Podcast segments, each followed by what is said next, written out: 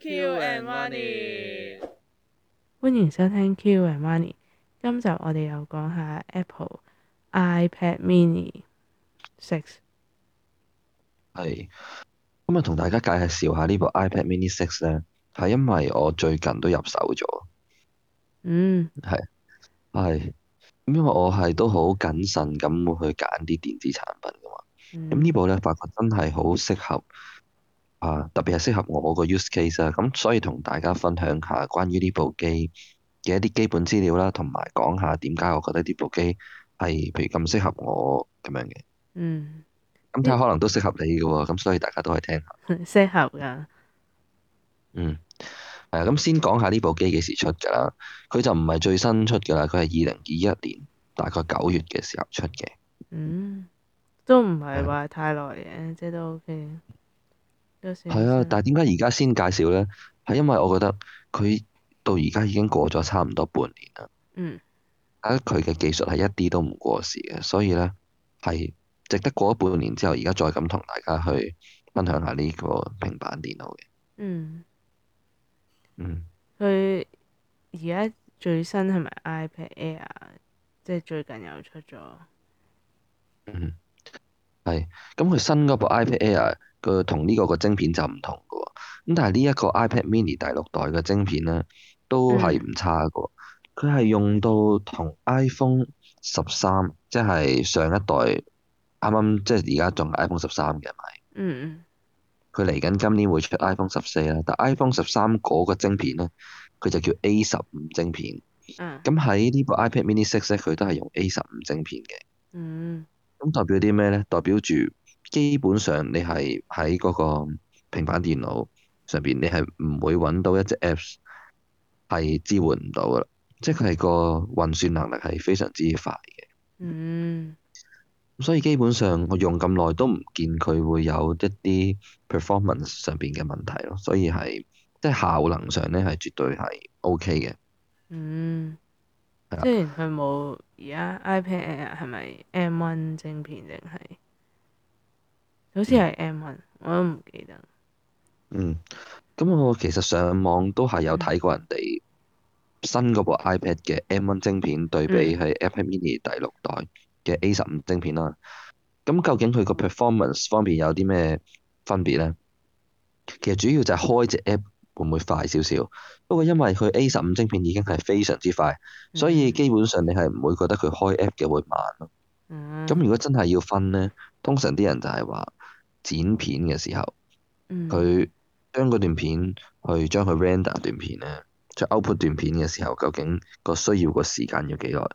咁的確 M1 咧嗰陣時，我睇嗰個評測佢就係大概一段分幾鐘嘅片，嗯即係分分幾鐘嘅 4K 片，佢分別攞咗 M1 晶片嘅 iPad 嚟剪，同埋攞咗 A 十五晶片嘅呢部 iPad Mini 六嚟剪。啊嗯，咁發覺的確係快廿幾三十秒嘅個 render 係。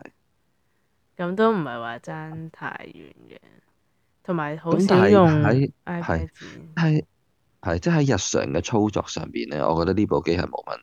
咁但係講咁耐都未講到點解我覺得呢部機係好喎。咁其實 i 即係如果你係中意 iOS 嘅，咁佢自然你就會適應佢個系統㗎啦。咁嗯但係假設你適應佢個系統之後，咁咁多部 iPad 點解我最後揀咗呢一部咧？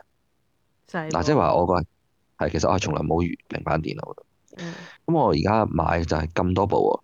咁究竟揀 Pro 啊，定係揀 Air，定係揀 Mini？我最啊後係揀 Mini 嘅。嗯其實主要個原因個考慮就係佢個 size 咧係真係非常之好。嗯但係點好法咧？我意思係佢 size 係好係細啦，但係佢係完全唔會影響到話佢會渣一啲嘅，其實佢啲都唔渣。嗯咁佢第一佢好嘅位就係我真係一隻手可以拎得住嘅，嗯，仲要同埋佢係係嗯袋都可以細袋裝，係健康即係我一隻手拎得住咧，係最重要就係佢有夠嗯輕。咁佢夠輕有乜好啊？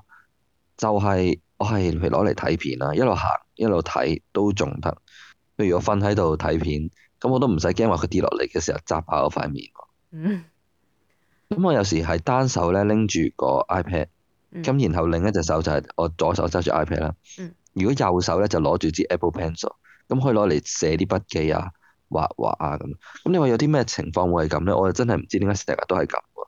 其實點解我會想買部平板電腦咧？就係因為其實主要係因為我想去整嗰啲電繪嗰啲啊，即係畫畫嗰啲咧。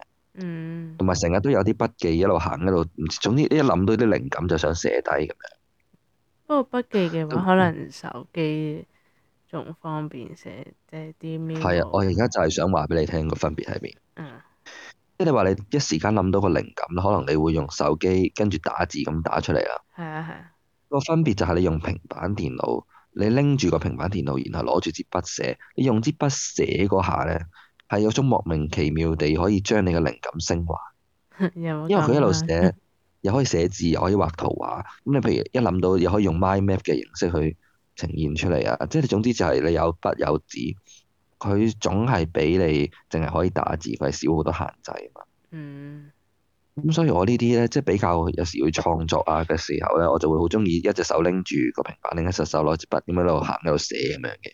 嗯係，譬如有時搭緊車冇咩做，攞出嚟寫下。跟住屋企都係咯，即係屋企咧，因為我屋企係冇書台嘅，咁所以其實平時工作都係有啲有啲困難啦。咁但係有即係我有呢部可以單手拎到嘅平板咧，咁我就覺得真係方便咗好多咯，寫嘢嘅時候。嗯，都幾係啊方便 聽，即刻係想要，咁我都有諗過咧，係誒、呃即係譬如究竟係買 Android 定係 iOS 嘅平板啦。嗯咁但係最後點解會揀咗 iOS 咧？即係呃誒呢個叫 iPadOS 啊，即係點解咪揀咗 Apple 嘅產品？嗯係啊、我覺得係主要係係一個嘗試。嗯，點解個嘗試咧？就係、我以前其實都係用開 Android 嘅手機啊，同埋係啦，即係手機嘅。嗯係啦，咁我以前都有用 iPhone，但我會覺得 iOS 咧好多嘢我都係即係唔係好適應，同埋係唔係咁中意嘅，即係包括佢嗰啲嗰個 file system 啦。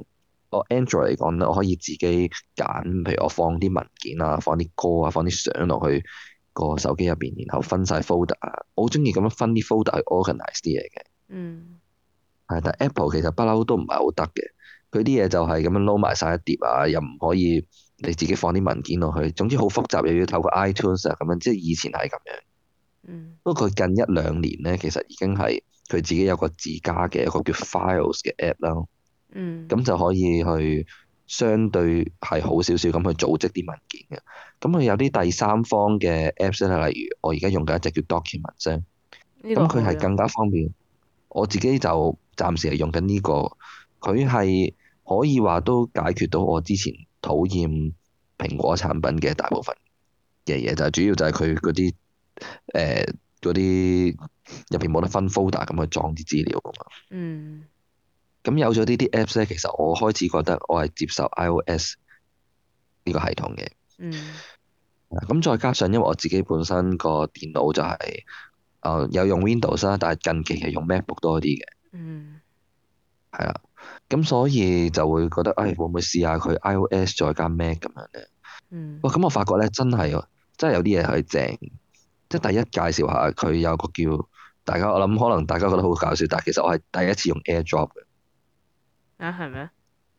係啊，即係 AirDrop 咧，因為我以前冇 Apple 嘅產品㗎嘛，嗯咁我發覺 AirDrop 真係佢有樣嘢好就係、就係、真係可以差唔多可以取代到用 USB 去過資料呢樣嘢。